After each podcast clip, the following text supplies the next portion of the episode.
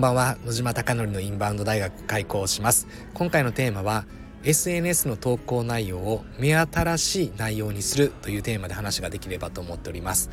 このテーマは実は以前も話をさせていただいているのですがもう少し解像度高く分かりやすくそして今の焼肉マフィアという池袋にある焼肉屋の本題店というテーマで話ができればと思っております。まず投稿内容は提供価値と欲求を合わせることが大切です。どういうことかというと提供価値というのは例えば焼肉屋であれば焼肉肉というのを提供しているので肉ということが提供価値になります。当然提供価値は様々で例えばフィットネスだったら提供価値は健康であるだったりとか例えば百貨店であれば提供価値はかっこよさとか可愛さってなってくるんではないかなと思っております。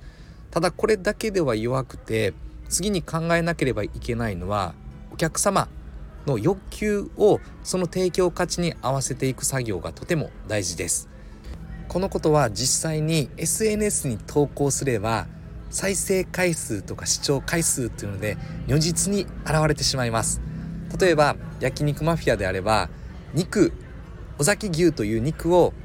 投稿したのですがインスタグラムのリールの再生回数はほぼ数百回とかしか上がらなかったです。回らなかったです。つまりこれは当然当たり前の話ですが日本中とか世界中に肉を提供しているところはたくさんあるので当然提供価値が肉だ尾崎牛だと言ってもそれだけを投稿すれば多くの方に認知できるかというとそうではないという話です。ではここで考えることはいかに欲求に合わせていくことなのかという話なので欲求とは焼肉屋は焼肉、まあ、肉なので食欲を刺激することが大事です。つまり生理的欲求というマズローの欲求5段階説の一時的欲求の部分を刺激することが大事だという話です。欲求刺激されたものは必然的に再生回数視聴回数は回ります。つまりどんどん増えて1000とか1万とか10万とか100万とかってなっていきます。つまり欲求の大きさ深さによって再生回数視聴回数は変わるんだという話です。だからこそ投稿した時に再生回数が回らないというのは欲求刺激できなかったという判断です。ここがとても大切なポイントです。だからこそ焼肉マフィアではどのようなことを考えていかなければならないかというと欲求刺激をさせて食べたいなって思っていただくためにとにもかくにも再生回数視聴回数をしっかり追っていこうということが大切になってきます。でその中でいろいろですね試行錯誤をした時に店長の坂本拓也さんがですね25キロの尾崎牛の塊の肉が焼肉マフィアでは月に3回程度届くのですがそれをパースパーさらっとさばいてる磨いてるつまり大きなマグロが届いた時にそれを切ってですね職人が。そして寿司にするみたいな感じの流れで動画投稿したところ非常に再生回数が増えていきました。1万とか2万とか。でその中で尾崎牛のタン舌をですね実際にさばいたところ焼肉マフィアでこれを磨くというんですが綺麗にして美味しくするために肉磨きというんですが肉磨きをしたところ7.5万回まで視聴されました。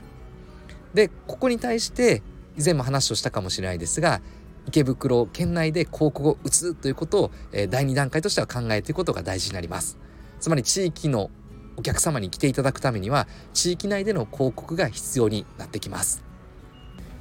ただここからがようやく本題なのですがお待たせしました。ここからですね今日のテーマにつなげていきたいと思いますが焼肉マフィアは坂本拓也さんの肉磨きというマグロの解体ショーのようなものが情報発信としてできたのでかなりリールの再生回数が回っていきました。ただこれをですねずっと繰り返していてこの直近はですねそれが1000とか2000ぐらいしかリールの動画がショート動画が回らないという実は問題点を抱えております。でこれは何なのかな？欲求刺激をさせたのにって話なのですが結局我々の欲求というのは慣れれば欲求は下がるという話です。つまり目新しいものを最初は目新しいな新しいなわこんなようにやってるんだって言ったところで欲求が高まったと思うのですがただそれが見慣れてしまうともういつも見てるしって流れになってるのが今の焼肉マフィアのインスタグラムのリール投稿の問題点と思っております。だからこそこれをいかに変えていくのかっていうことを考えなければならなくて昨日も私が投稿したものはいつもの肉磨きとは違って磨いてる肉に拓也さんの包丁さばきをさっさっさっさっさっさスパスパスパってやってるものを投稿しました。そうするといつもとは若干違ったのでそれが30002500とか3000ぐらい今回っております。なのでいつもよりは2倍とか2.5倍ぐらいとか増えているという状況です。なのでここで今日皆さんに改めて共有したいのはまずは投稿内容は提供価値に合わせること。そして提供価値としっかりお客様の欲求をつなげることが大事になってきます。何のために健康になりたいのかとか何のためにかっこよくなりたいのか。その深層心理欲求とは何なのかということをつなげてそれに合わせた投稿を繰り返し改善していくことが大事だなと今現時点では思っております。そしてこれだという答えがやりながら見つかるのですがそれにずっとすがっているのが私だったので改めて最近はですね焼肉マフィアの投稿をよだれが出る投稿内容にコンセプトをしようだったりとか